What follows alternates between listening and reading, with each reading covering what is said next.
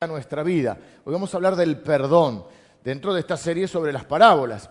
Jesús, si estaba mirando que en las parábolas que fuimos enseñando, todas tienen algún valor central. Hemos hablado de la humildad, de combatir o, algo que hay que combatir, como puede ser la envidia, que sería un antivalor. Hemos hablado de eh, cosas que de alguna manera eh, nos permiten de la persistencia, la perseverancia en la fe, todas algunas cosas que nos permiten una vida mejor. Y también, por supuesto, que muchas de las parábolas tienen eh, una referencia, casi todas al reino de Dios y dentro de cómo funciona el reino de Dios, cómo es el reino de Dios, y también tienen una, lo que podríamos llamar una referencia escatológica. Esto se refiere a una referencia a el tiempo final, a la eternidad, a la venida de Cristo, a la consumación de ese reino que Jesús viene a inaugurar en la tierra con su primera venida y viene de alguna manera a establecer definitivamente en la segunda venida, cuando Él venga. Y parte de nuestra tarea como iglesia es preparar a las personas para ese encuentro con Cristo, para ese encuentro definitivo, para, definitivo para, digamos, para bien o para mal, para vivir una eternidad con Él o para recibir la justicia de Dios si no la hemos recibido en la tierra. ¿Cómo la recibimos en la tierra? Mediante la cruz. Si no la recibís mediante la cruz, donde además de la justicia recibís el perdón, eh, el día final recibirás la justicia de Dios delante del trono blanco que llama la Biblia. así que elegí una de las parábolas. Por supuesto estamos buscando parábolas que no hayamos hecho en la primera serie. Esta es la segunda temporada de parábolas. La primera está en la grabación que la pueden pedir. Eh, se llama código rojo porque son en las Biblias están las palabras de Jesús, en algunas Biblias. Y eh, para esta segunda temporada hemos seleccionado parábolas que no hemos ya enseñado para seguir aprendiendo más de la Biblia. Hoy vamos a eh, elegir una parábola que es una de mis, no sé si una de mis preferidas, pero una que me gusta mucho, que es la parábola de los dos deudores. Está en el libro de Mateo. El libro de Mateo, capítulo 18, eh, vamos a leer desde el 21. Yo puse el 23, pero vamos a leer desde el 21, porque en el 21 es cuando el Señor Jesús le va a decir a Pedro 70 veces 7.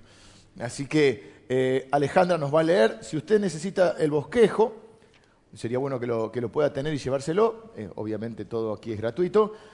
Puede levantar su mano y algún servidor le va a alcanzar el bosquejo impreso. Y si no, como bien nos enseñaban los chicos en los anuncios, tiene la, la aplicación en el celular. Si lo tienen, entonces Alejandra nos lees Mateo 18 del 21 al 35. Entonces se le acercó Pedro y le dijo, Señor, ¿cuántas veces perdonaré a mi hermano que peque contra mí? ¿Hasta siete? Jesús le dijo, no te digo hasta siete, sino aún hasta setenta veces siete. Por lo cual el reino de los cielos es semejante a un rey que quiso hacer cuentas con sus siervos. Y comenzando a hacer cuentas, le fue presentado uno que le debía diez mil talentos. A este, como no pudo pagar, ordenó su señor venderle y a su mujer e hijos y todo lo que tenía para que se le pagase la deuda. Entonces aquel siervo postrado le suplicaba diciendo, Señor, ten paciencia conmigo y yo te lo pagaré todo. El señor de aquel siervo, movido a misericordia, le soltó y le perdonó la deuda. Pero saliendo aquel siervo, halló a uno de sus consiervos, que le debía cien denarios, y haciendo de él le ahogaba diciendo, Págame lo que me debes. Entonces su consiervo, postrándose a sus pies, le rogaba diciendo, Ten paciencia conmigo y yo te lo pagaré todo. Mas él no quiso, sino fue y le echó a la cárcel hasta que le pagase la deuda. Viendo sus consiervos lo que pasaba, se entristecieron mucho y fueron y refirieron a su señor todo lo que había pasado. Entonces, llamándole su señor, le dijo, Siervo malvado, Toda aquella deuda te perdoné porque me rogaste. ¿No debías tú también tener misericordia de tu consiervo como yo tuve misericordia de ti? Entonces su señor, enojado, le entregó los verdugos hasta que pagase todo lo que debía. Así también mi Padre Celestial hará con vosotros, si no perdonáis de todo corazón cada uno a su hermano sus ofensas. Tremenda idea del cristianismo. Es un pilar del cristianismo el perdón. A su vez es una bendición de Dios. Básicamente, veamos rápido la historia, es muy sencilla, es muy entendible, solamente algunos que otros detalles para poder eh, tener eh, el gráfico de lo que está hablando. Evidentemente está hablando del perdón, pues eh, siempre dijimos que hay algo, alguna situación, algún comentario, algo que dispara la enseñanza de Jesús. Acá es la pregunta de Pedro. ¿Cuántas veces tengo que perdonar? Siete. Acuérdense que el número simbólico, la Biblia tiene muchos simbolismos los números. El tres, que es la resurrección. El seis, que sabemos que es el número medio, medio flojón. Eh, y el siete es el número de, lo, completo, de lo perfecto, del número divino de alguna manera. Entonces, dice, ¿cuánto? Siete veces. Dice, no te digo siete, sino setenta veces siete. No es para que saquemos la cuenta, siete por siete, cuarenta y nueve o sea que 490 veces tengo que perdonar, a los 491 le arranco la cabeza. No, no, no. No es un cálculo literal, es una forma de decir siempre. Y la parábola está clara, es un rey, tiene un deudor. Yo hice mis, cuentas personales, difieren de las de otros porque también depende si contamos. Tanto los talentos como los denarios eran eh, monedas del momento que estaban en peso. Entonces, talentos, algunos hay talento, algunas traducciones dicen talentos de oro, otros dicen talentos de plata, pues bueno, yo lo tomé, te voy a hacer la mínima cuenta, la mínima, de cuánto le debía, porque hay otros que le dan mucho más, porque sacás que una moneda, algunos dicen pesaba 26 kilos, pues fue cambiando el, patrón de moneda. Entonces otros dicen que pesaba 34 kilos el talento, 10.000 talentos, ¿a cuánto está el oro? ¿A cuánto está la plata? Bueno, a mí me dio mínimo, mínimo 10 millones 800 mil dólares. Sí, a otros le da 5 mil millones de dólares. A mí me parece que no es tanto, porque bueno, yo lo tomé en plata, no en oro. Lo tomé en plata y a 26, quise hacer lo mínimo. Lo mínimo que debía es 10 millones 800 mil dólares. Y el otro, y a él le perdonan esa deuda, y a su vez el perdonado tiene otro que le debe a él. ¿Se entiende? El rey tiene a alguien que evidentemente le debe mucho, le perdona la deuda, le dice está bien, el otro le pide, le ruega que lo perdone, lo perdona el rey y el perdonado a su vez se encuentra con uno que le debía a él. Según mis cálculos, en una monedita que valía eh, unos, eh, no llega a 4 gramos, pero pongamos 4 gramos de plata, me da una cuenta de 400 dólares. Algunos dicen, pero ¿quién más, más plata? Van a el salario de un día, podemos hacer el salario de un día de un jornalero hoy, el sueldo o sea, pongamos un sueldo, no sé, 10 mil pesos, 10 mil pesos, ponerle 20 días, 500, 100 días, 50 mil pesos, como mucho. A mí me da menos, me da 400, 500 dólares. Entonces la idea es, el que mucho fue perdonado no es capaz de perdonar a alguien que le dé poco. Y Jesús dice, así es con Dios. ¿Quién es el Rey Dios? ¿Quiénes somos los perdonados nosotros? ¿Quiénes somos los que tenemos que perdonar a alguien que nos ha ofendido o nos debe? Porque cuando uno está eh, dolido con alguien, uno siente que el otro le debe algo. Entonces eh, comienza esta historia y me hace recordar inmediatamente al Padre Nuestro, que muchos lo rezan o lo oran, pero no lo viven. ¿Y qué dice el Padre Nuestro? Perdona nuestra, depende de la traducción, porque es lo mismo, una ofensa o una deuda. Perdona nuestras ofensas como nosotros perdonamos a los que nos ofenden. Perdona nuestras deudas como nosotros perdonamos a nuestros deudores o a los que nos deben.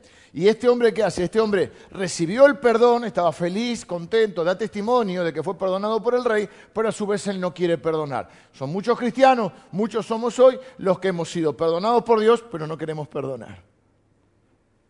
Es decir, pedimos justicia. Pero cuando fuimos beneficiados por el perdón de Dios, nadie se quejó. Cuán grande es Dios, cuánto nos ama, miren con qué amor nos ha amado, para que seamos llamados hijos de Dios. Con cuánto amor, dice la Biblia, mira con, cuánto amor nos ha amado el Padre para que seamos llamados hijos de Dios. Y el Padre nuestro dice, Padre, eh, perdónalos como nosotros perdonamos. ¿Mm? O sea que uno establece de alguna manera la vara del perdón. Uno establece qué relación quiere tener con Dios. Si quiere ser perdonado, debe perdonar.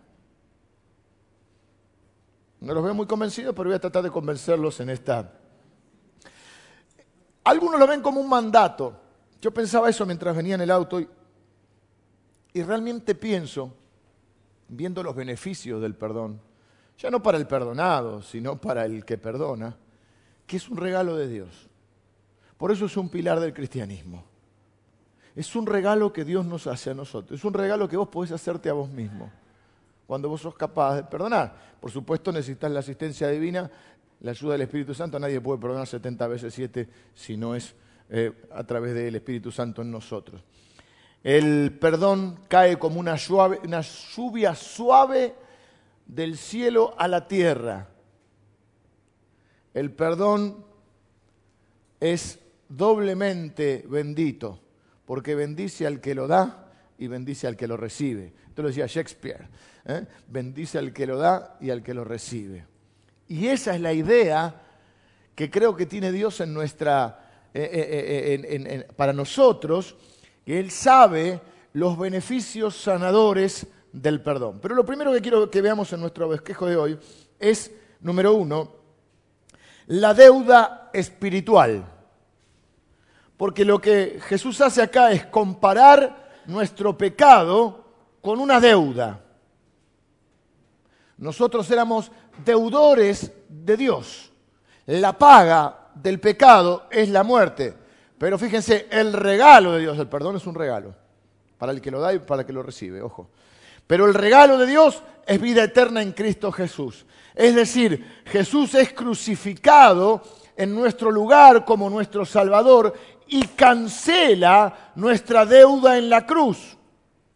Por eso en la cruz, entre las siete frases que se usa mucho para predicar en Semana Santa, una de las siete frases de Jesús en la cruz es, Padre, perdónalos porque no saben lo que hacen.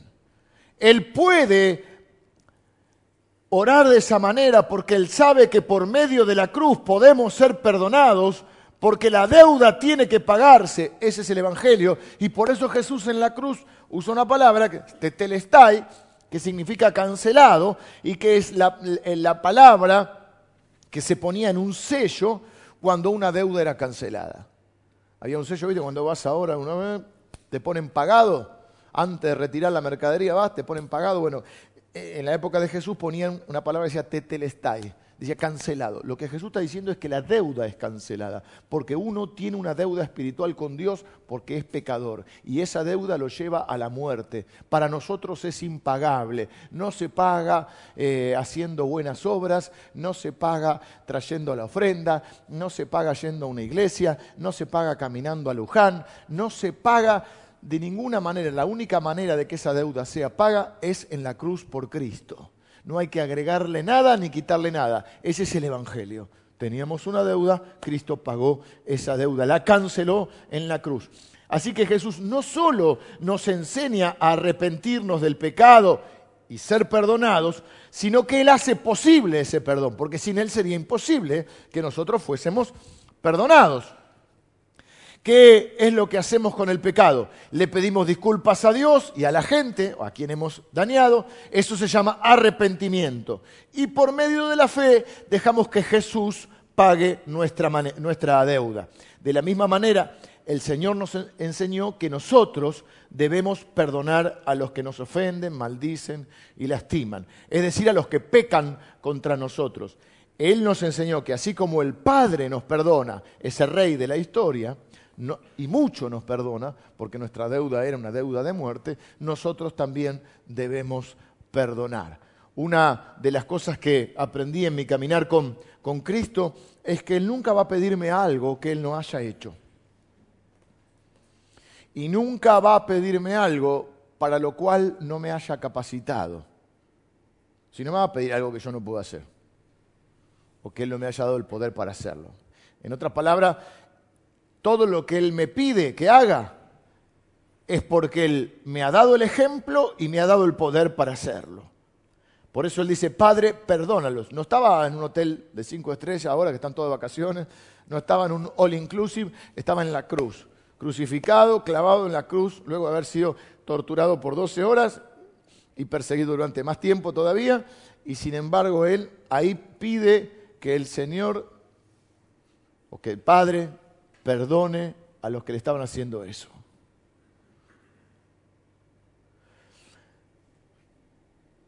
No creo sinceramente que exista una sola persona acá, en este lugar, que no haya sido lastimada, ofendida, agraviada, agredida, abusada de alguna forma. No creo que haya nadie en este lugar que alguna vez no se haya sentido lastimado y dañado.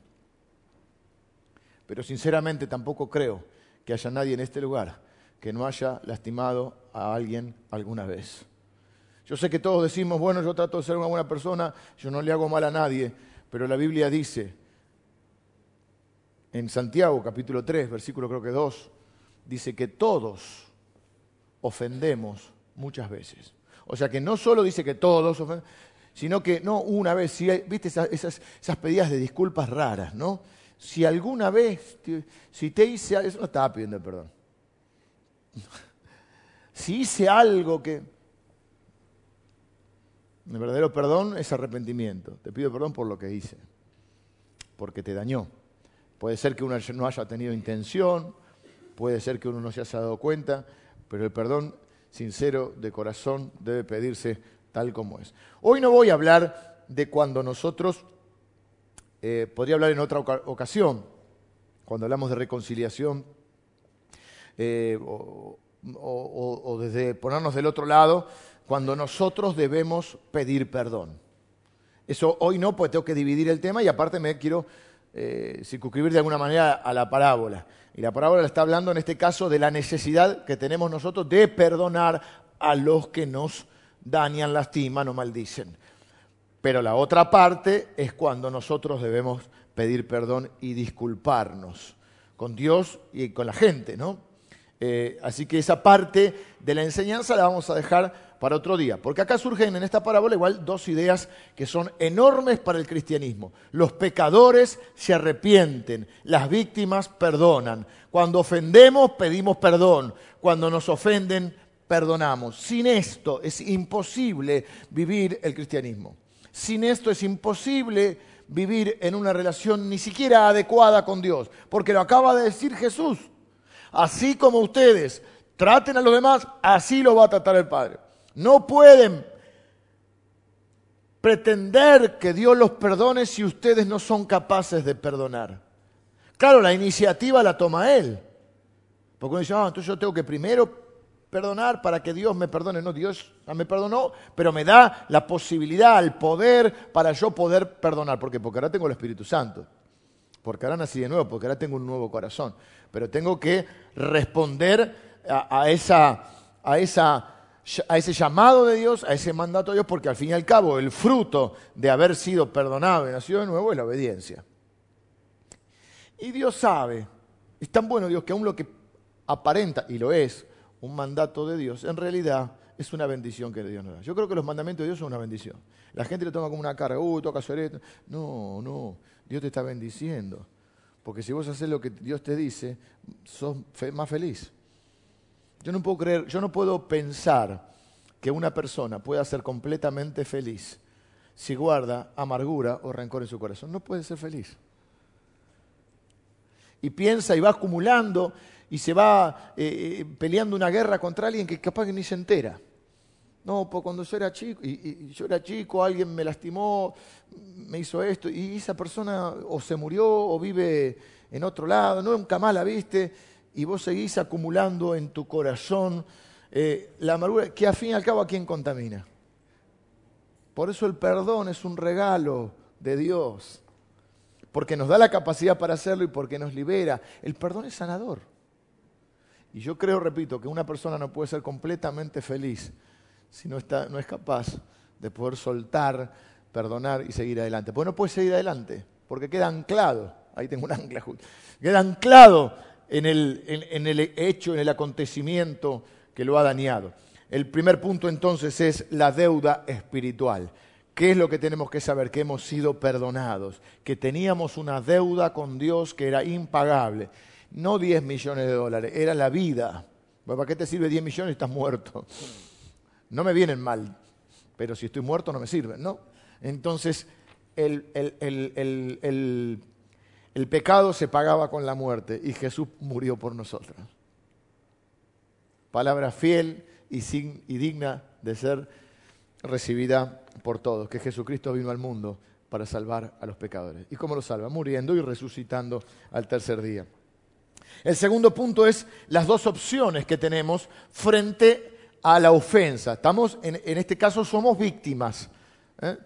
No que vivimos con mentalidad de víctima, sino me refiero que somos los que hemos sido agredidos, los que hemos sido lastimados o los que hemos sido maldecidos. No significa que nosotros no lo hayamos hecho con otros. Así que no estamos diciendo nosotros somos los buenos, los otros son los malos. No, no, estamos diciendo que todos ofendemos muchas veces. Y voy a decirles mal, más, no se me ofendan. La Biblia dice que todos somos malos. Porque uno dice, no, pero yo soy bueno, no.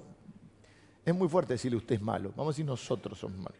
Porque Jesús dijo, si ustedes, siendo malos, le saben dar buenas cosas a sus hijos, ¿cuánto más Dios? Así que Dios dijo eso. La Biblia dice que no hay justo ni a un uno. ¿Qué sucede cuando no somos la persona que pecó, sino que alguien pecó contra nosotros? Ocasiones en las que no fuimos los, los agresores, sino los agredidos. Usted no fue el que abandonó a sus hijos, usted fue el niño abandonado. Usted no fue eh, el que eh, el abusador, usted fue la persona abusada, usted fue la víctima, usted no fue el ladrón, usted fue el que lo robaron, usted no fue el que habló mal o mintió acerca de alguien, sino que usted fue el difamado. ¿Qué hacer cuando uno es víctima y no victimario? Jesús dice que debemos perdonar. Nos enseña que no podemos decir, Dios, quiero que me perdones, pero yo no quiero perdonar. No podemos aquel que no perdona destruye el puente. Aquel que no perdona destruye el puente por donde él mismo debe pasar.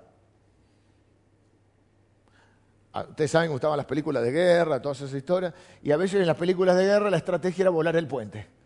Hay una que es famosa, muy antigua, Puente sobre el río White. Bien ahí, ¿eh? Vamos, esa película, tremenda película. Eh, a mí me gusta Los Doce del Patíbulo, otra película impresionante. Esos clásicos del cine. Y siempre hay que volar el puente, ¿no? Para que el, otro ejército no pueda pasar. Bueno, cuando uno no perdona, uno vuela el puente que uno necesita pasar. Y en realidad tenemos solo dos opciones, no más, frente a la ofensa, frente a la agresión, frente al daño recibido, tenemos dos, dos yo no veo más que dos opciones. Si usted tiene una tercera, me la sugiere. Yo veo solamente dos opciones, el perdón o la amargura. O perdono y sigo adelante o quedo anclado en la amargura. La falta de perdón nos va a llevar a la amargura. La Biblia dice en Hebreos que la amargura es como una raíz. Una raíz que se te hace en el corazón y que empieza a crecer. Viste como, no sé, hay a veces imágenes así que en algún inicio de alguna serie o algo, viste que te muestran todo el cuerpo por dentro. Bueno, imagínate una raíz que va todo por adentro así, y te, pero esa raíz te va contaminando todo. Es un veneno que te va contaminando. Por eso la gente eh, amargada, herida, lastimada, que no puede sanar, contamina todo. Y dice la Biblia que no solo lo contamina todo a él, a la persona, sino que contamina a los que están cerca.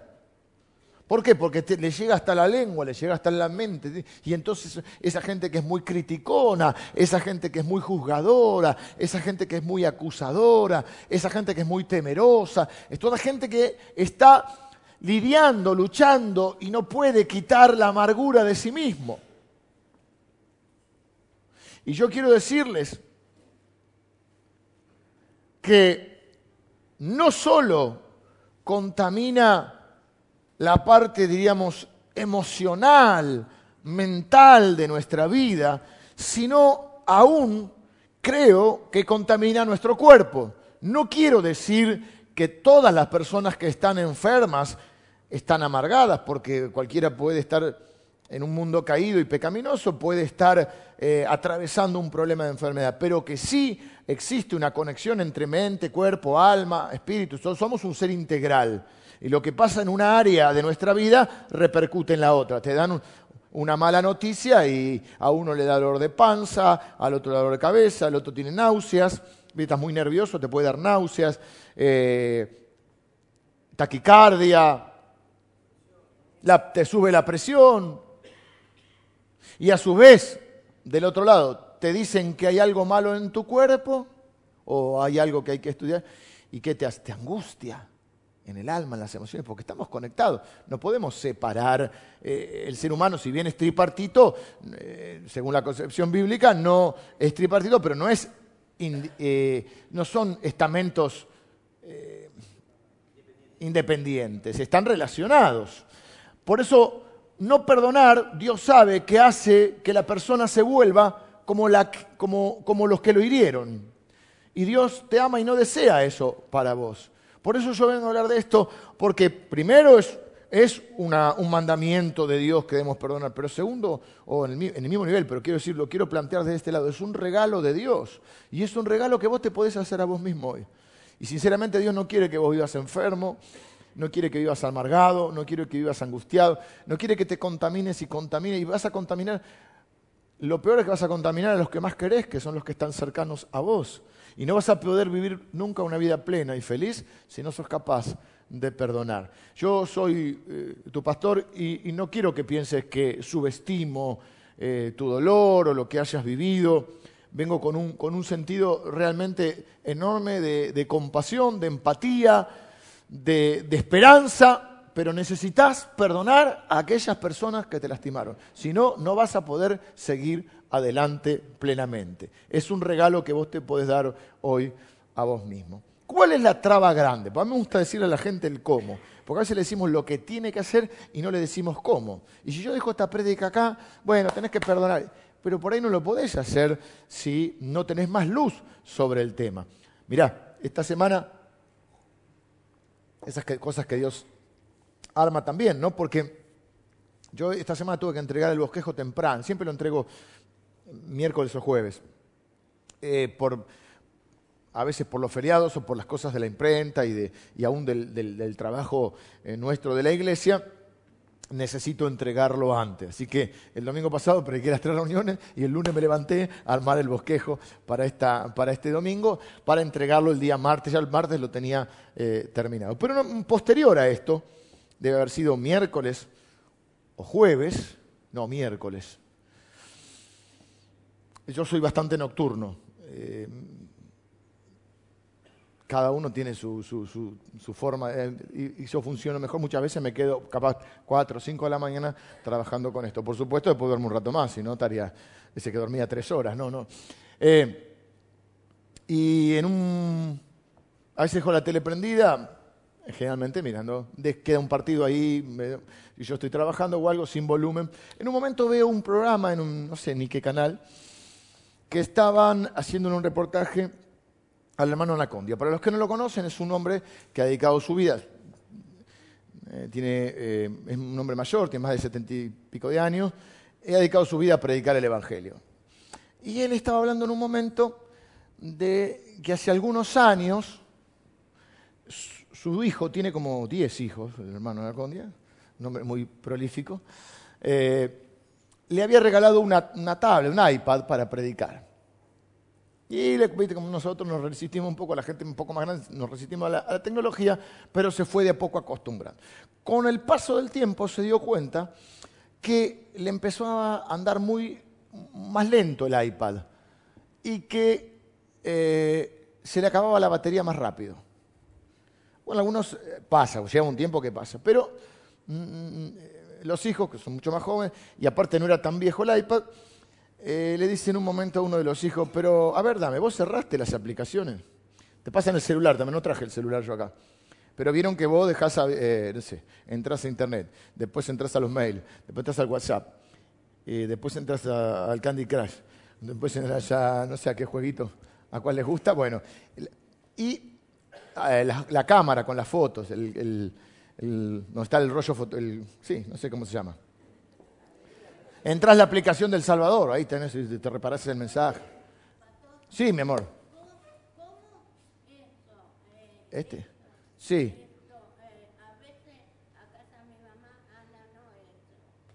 ¿Cómo? Ajá. ¿No anda? Bueno, me voy a traerla en la noche Yo no, porque yo no soy mucho. Pero acá seguro tengo unos amigos que son todos tecnológicos y le hacemos andar. Pero trae el cable también, trae la batería. Así le, damos una mano. Hay que ayudar a un otro. ¿Vieron los carteles que dicen, este, ayuda al abuelo con la jubilación? ¿Eh? Yo voy a poner un cartel en mi casa, ayuda al abuelo, con la, a mí, con las cosas. Bueno, y mis hijos me ayudan con esto. Le pasa a la hermano una condia, que si esto anda, anda, anda lento, me queda batería. Yo le dije, cerraste las aplicaciones. entonces agarra la, eh, el hijo la, la, la dice, pero no cerraste nada. Tenía abierto desde que le había comprado toda aplicación. Viste que uno empieza a cerrar, cerrar, cerrar. Y él decía, y ponía este ejemplo, pensó esto y dice, yo vi que esto era como nos pasa en la vida, cuando estamos muy cansados, cuando estamos muy, como muy, muy cargados, y es porque hay capítulos en nuestra vida que no hemos cerrado. Y generalmente, y lo llevó para el lado también de esto, del, del perdón, ¿no? No era una prédica, era un reportaje que le estaban haciendo, pero él decía que todos nosotros tenemos cosas pendientes que si no las cerramos, a veces pueden ser eh, no solo perdón, pueden ser trámites que no hicimos, cosas que hay que resolver, pero, y vieron que nos van cargando esas cosas. Pero él también refería a eso, hay relaciones, hay momentos que necesitamos ir y pedirle perdón a alguien, a veces es necesitar soltar y perdonar a alguien que quizá no nos pida perdón, pero no importa, porque ahora vamos a ver qué es y qué no es el perdón. Pero ¿qué es lo que pienso yo que algunas personas quizás se resisten a perdonar porque tienen una idea errónea de lo que es el perdón.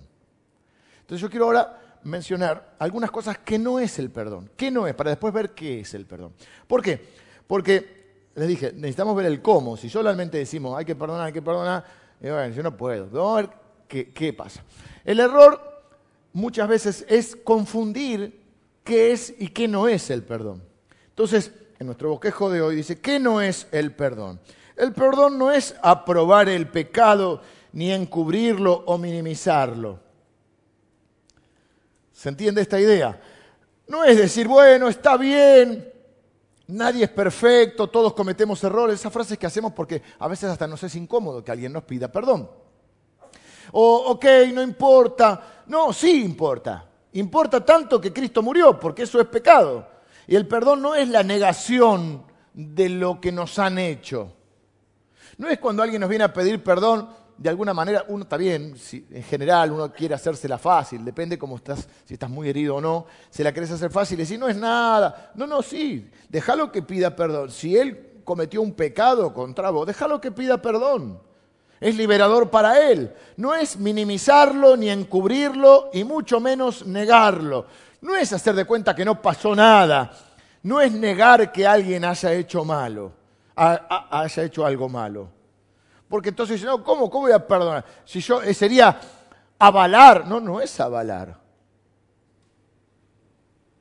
El perdón tampoco es devolver la confianza. Mi tío abusó de mí, está arrepentido. ¿Puedo dejarlo que se quede con mis hijos? No, de ninguna manera. De ninguna manera. No es devolución de confianza. Mi esposo me golpea, ¿podemos seguir adelante? ¿Está arrepentido? No, necesitamos pedir ayuda. No se puede seguir como si nada. No se puede justificar. Lo que pasa es que está muy nervioso. No, necesita buscar ayuda terapéutica. No digo que no se pueda continuar en algún momento, pero no se puede hacer de cuenta que no pasó nada.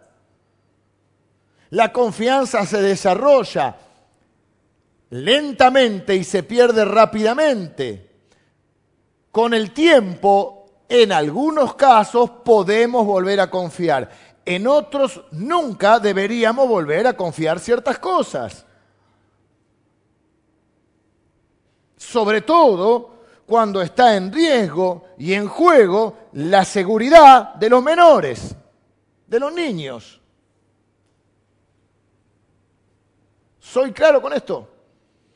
Lo perdonamos. No significa que le devolvemos la confianza.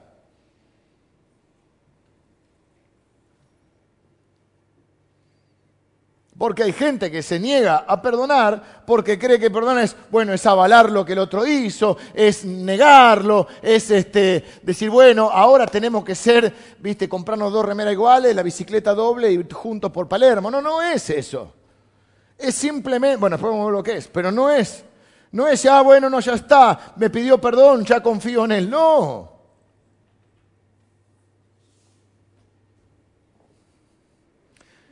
diferencia entre perdón y reconciliación. Hay gente que se eh, puede confundirse con esto.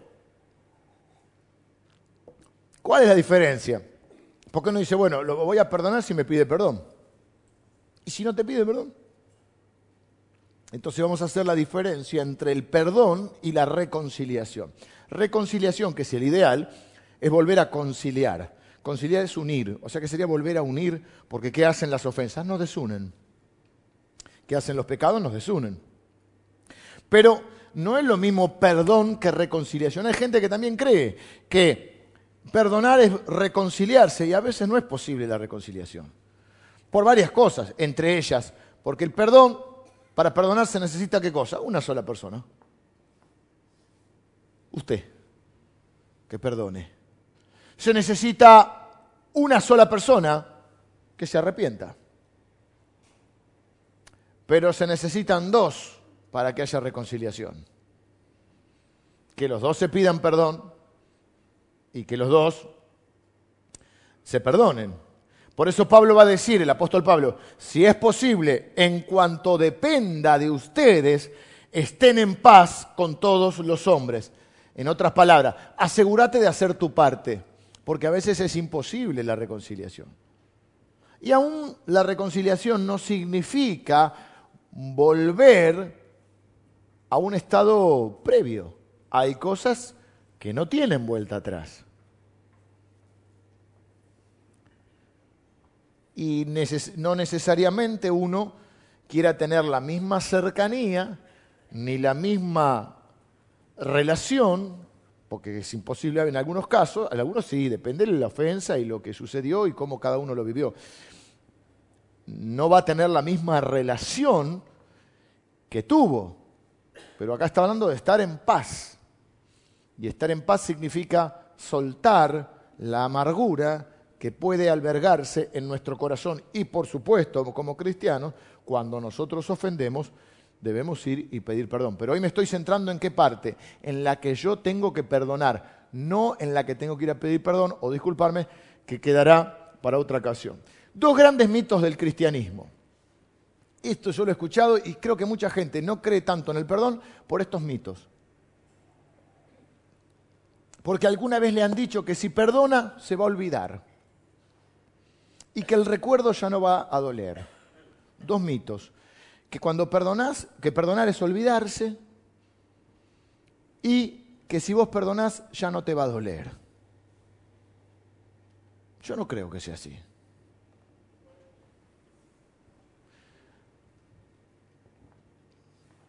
¿Cómo olvidarse de ciertas cosas? ¿Cómo olvidarla? ¿Cómo olvidarse? ¿Cómo, ¿Cómo no va a doler? Hay cosas que van a doler es un mito y no es el punto.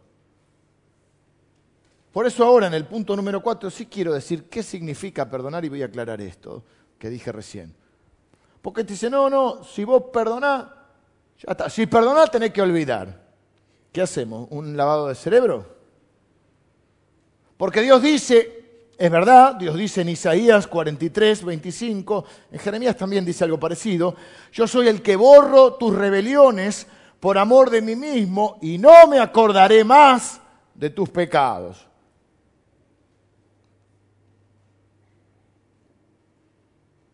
Pero Él es omnisciente, quiere decir que todo lo sabe.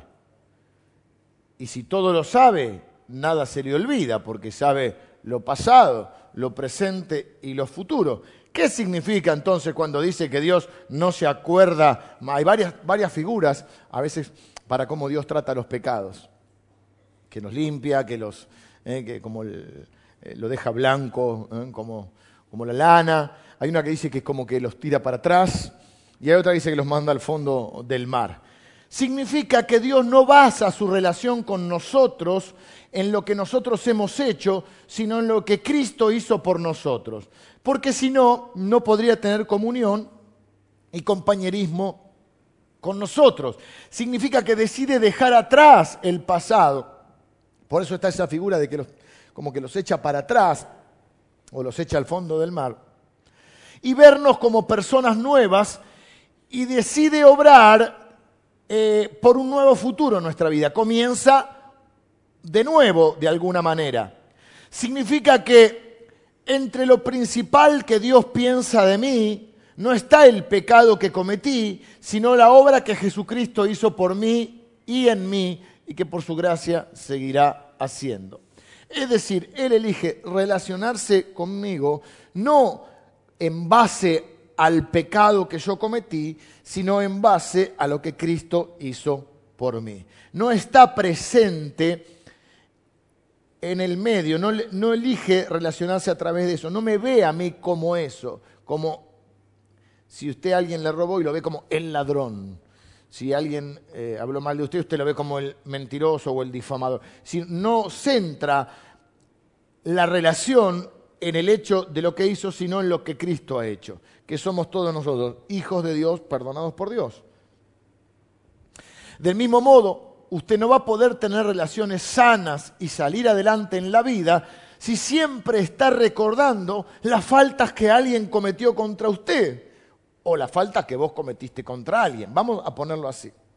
¿Cómo puede seguir adelante un matrimonio? ¿Cómo puede seguir adelante una amistad si yo permanentemente estoy recordando lo que la persona me hizo?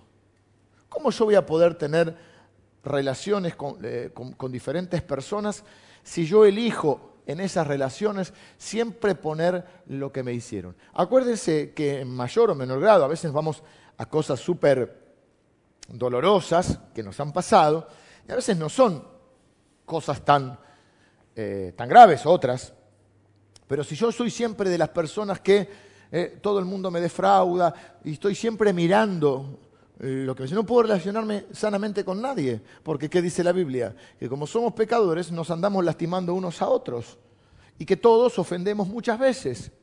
Entonces lo que dice Dios es que la única manera de que yo poder crecer en las relaciones con las personas es a través del perdón.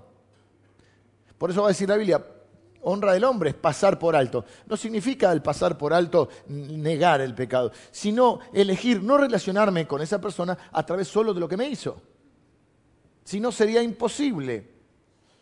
Miren, lo sabe hasta aún personas que, bueno, no sé si son cristianas o no, no lo conozco, pero Nelson Mandela tuvo más de 20 años preso. No sé cuántos años estuvo preso. Más de 20 seguro. Y él dice, al salir por la puerta hacia mi libertad, supe que si no dejaba atrás toda la ira, el odio y el resentimiento, seguiría siendo un prisionero. Increíble, ¿no? Al salir por la puerta hacia mi libertad, supe que si no dejaba atrás toda la ira, el odio y el resentimiento, seguiría siendo prisionero.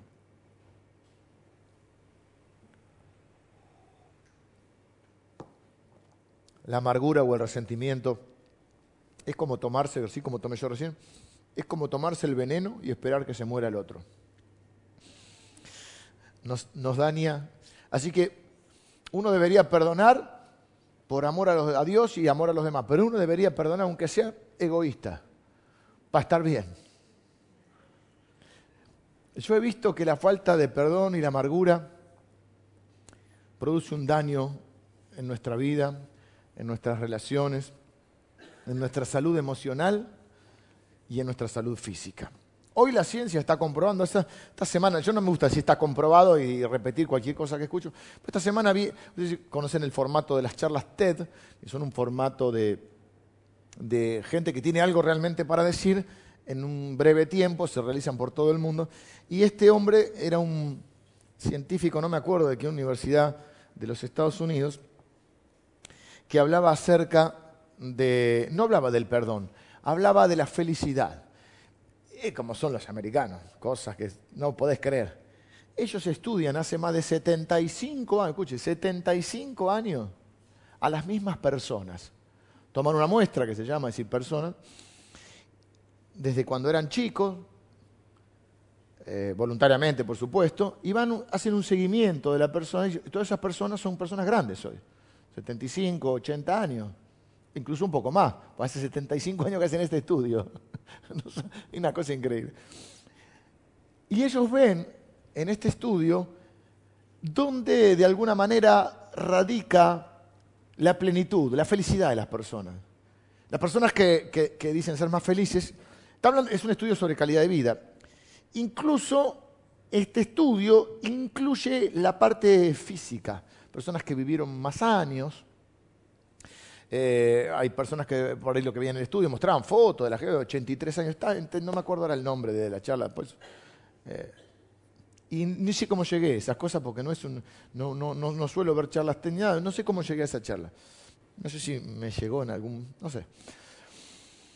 Eh, y dice que la, calidad de esa gente, de la vida de esas personas, que obviamente repercutió en una vida, nadie está exento de una enfermedad, repito, pero que hay una relación y que en general la calidad de vida tiene que ver. Por ejemplo, en un estudio medio empírico, no, científico, yo me he dado cuenta que hay ciertas enfermedades en las personas que se repite el patrón. Personas que han sido muy dolidas, muy heridas y no han podido lidiar con esa amargura, tienen problemas en algunas eh, áreas de su cuerpo. No quiero mencionarlo porque si no va a decir, ah, todos, los, todos no, algunos. Pero hay algo específico que hay en el cuerpo que, que, mm, que está relacionado. Bueno, este estudio decía, a la conclusión que llegaron, que las cosas que más produce calidad de vida son las relaciones fuertes y sanas. Es decir, aquella persona que tiene relaciones fuertes. Hoy está muy recomendado, incluso para la gente mayor, evitar el aislamiento. Que la persona cuando está más aislada envejece más rápido. Y que una de las cosas que nos ayuda a mantener, cuando digo envejece, me refiero a que todos envejecemos al mismo tiempo en el, tiempo, pero en, la lucidez mental, en todo, tiene que ver con personas que están fluidamente relacionadas. Y que el aislamiento es eh, nocivo, es malo para el cuerpo. Y que las personas que, que habían tenido en este estudio, que habían vivido más en tiempo y en calidad, eran personas que decían estar satisfechas o plenas en sus relaciones. No tanto con lo que habían obtenido, había personas que habían tenido más éxito, no solo económico, me refiero al reconocimiento o algún tipo de éxito, sino las personas que podían decir, soy feliz con la gente que tengo. Me siento amado y siento que puedo amar. Eh, eh, básicamente eso era. Y era increíble que lo dijera con total convicción este hombre que es científico de no sé qué, estudioso de, de qué universidad. Termino con esto. Hay muchas veces que, vengan los músicos, la gente me pregunta, pastor, pero si yo perdono, ¿dónde está la justicia? ¿Mm? ¿Dónde está la justicia? Bueno, eh, en última instancia, ¿dónde cree usted que está, que está la justicia? La justicia viene de Dios.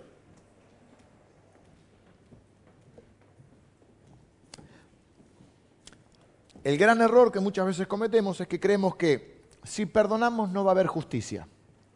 Porque no es justo. No es justo lo que te hicieron, no es justo lo que te tocó pasar. No es justo que de alguna manera uno que siente que quien te dañó, no pagó por lo que hizo. Fíjense la palabra, cómo es una deuda que uno dice que pague por lo que hizo. Y entonces uno cree que si uno perdona, no va a haber justicia.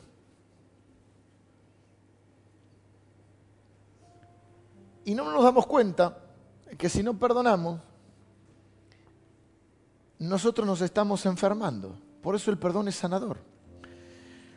Y que el perdón no es eh, hacer caso omiso de la justicia, no es dejar la justicia de lado, sino es dejar la justicia donde debe estar, o a cargo de quien debe estar, del juez justo y perfecto que es Dios.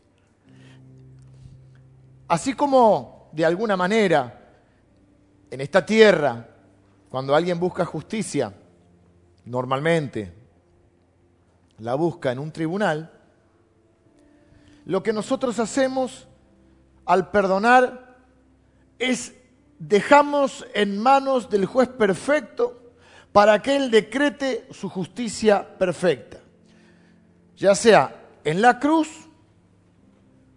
o delante de su trono al final de los tiempos, pero de cualquier manera justicia va a haber.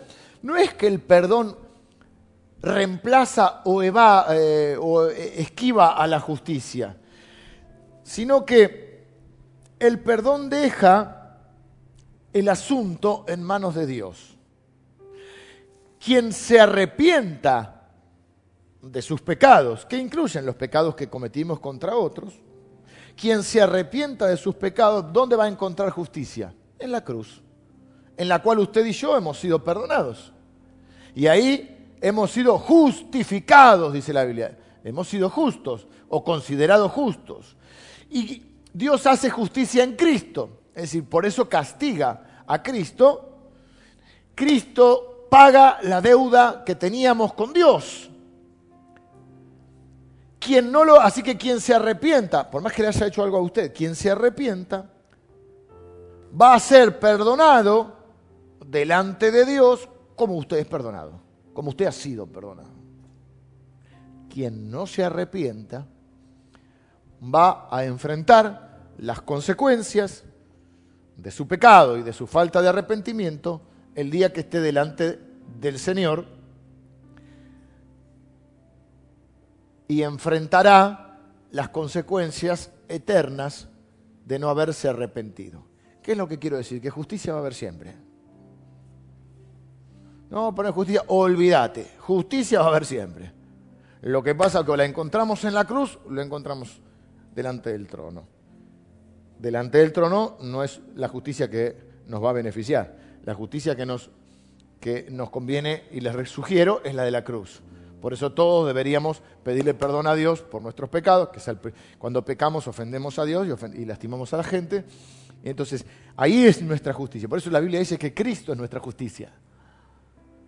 ¿Me siguen esta idea? Así que usted no crea que perdonar es avalar lo que el otro hizo, mm, que vuelva a ser su amigo, confiar en él, eh, mm, negar lo que pasó, o bueno, este, mira la que se mandó y queda sin, sin justicia, queda sin paga. No, no. Claro, si nos arrepentimos, sí, Cristo pagó nuestra deuda. Pero ninguno de nosotros puede decir que eso no es justo porque también pagó la nuestra. Por eso la Biblia va a decir en, Corintios, si alguno tiene queja contra su hermano, de la manera que Cristo os perdonó, así tienen que perdonar vosotros. Y es lo que dice el Padre nuestro, Padre, perdóname como yo perdono. No hablamos ni de reconciliación, no hablamos de devolución de confianza, no hablamos de negación o de minimización de lo que sucedió, hablamos de soltar la amargura o de no elegir la amargura, de dejar atrás y seguir adelante, porque nadie puede seguir adelante en su vida y vivirla plenamente si está cargando con esa amargura en su corazón, que lo que va a hacer es como una raíz, va a ir creciendo y va a ir contaminando todo. Y nunca vas a poder terminar de ser feliz. Como Dios lo sabe, te brinda el ejemplo y el poder para que vos puedas perdonar. Y primero te brinda el perdón. Te ha perdonado. Somos bendecidos, hemos sido perdonados por Dios. Y hemos sido perdonados una gran deuda que nos llevaba a la muerte. Y Dios nos pregunta, ¿cómo ahora vos no querés perdonar? Cuando perdonamos, nos parecemos a Cristo, que en la cruz dijo, Padre, perdónanos. Cuando acusamos, criticamos, nos parecemos al otro, a Satanás, que es el acusador. Fíjense la diferencia, es el acusador. Entonces yo quiero hoy invitarte ahora que llevémoslo a lo práctico, que podamos cerrar los ojos y podamos hacer ejercitarnos espiritualmente, porque por eso perdonamos los cristianos, porque dejamos los asuntos en las manos del juez justo. Quiero ayudarte a que ores conmigo, que oremos juntos y pienses ahora y dejes que el Espíritu Santo, yo creo que el perdón es un acto de fe, dejes que el Espíritu Santo tome el control de tu corazón, de tu mente, y haga posible lo imposible, que vos puedas perdonar 70 veces 7. Y ahí donde estás, primero, ahí orá vos donde estás. Decir, Señor, dame el poder, capacitame Espíritu Santo, toma control de mí para que yo pueda perdonar. Quiero ser libre. No quiero cargar con esta amargura en mi vida. No quiero cargar con este peso que me cansa, me agobia o me hace tener una una mirada negativa de esta vida. No me permite vivir plenamente libre y feliz. Quiero dejar atrás los pecados que han cometido contra mí. Y ahí donde estamos, Señor, gracias por tu ejemplo y por el poder que nos has dado. Gracias por perdonarnos la deuda que nos llevaba a la muerte y darnos una nueva oportunidad, darnos una libertad y una vida eterna. Señor, ahora queremos pedirte que tu Espíritu Santo nos convenza de pecado, nos empodere para nosotros poder perdonar a los que nos han lastimado, herido, defraudado, maldecido, herido, dañado. Y nosotros ahora queremos ejercer como hijos tuyos, ejercer esa acción de perdonar. Y ahí donde está yo quiero darte un minuto que para que vos puedas perdonar y ser libre plenamente. Ahí bajito, donde estás, pero bajito, incluso si, si, si, si tenés presente, que no sea un perdón así general, sino que, que perdones a las personas que te han dañado ahora. Esto va a ser tremendamente sanador y liberador para tu vida. Y donde estás a decir, Señor, en el nombre de Jesús, yo perdono a, y ahí cada uno tiene su lista. Y perdonarlo en el nombre de Jesús. Y decir, como Cristo me perdonó, así yo lo perdono. Y dejo este tema en tus manos, Señor. Pero no quiero ser como ese deudor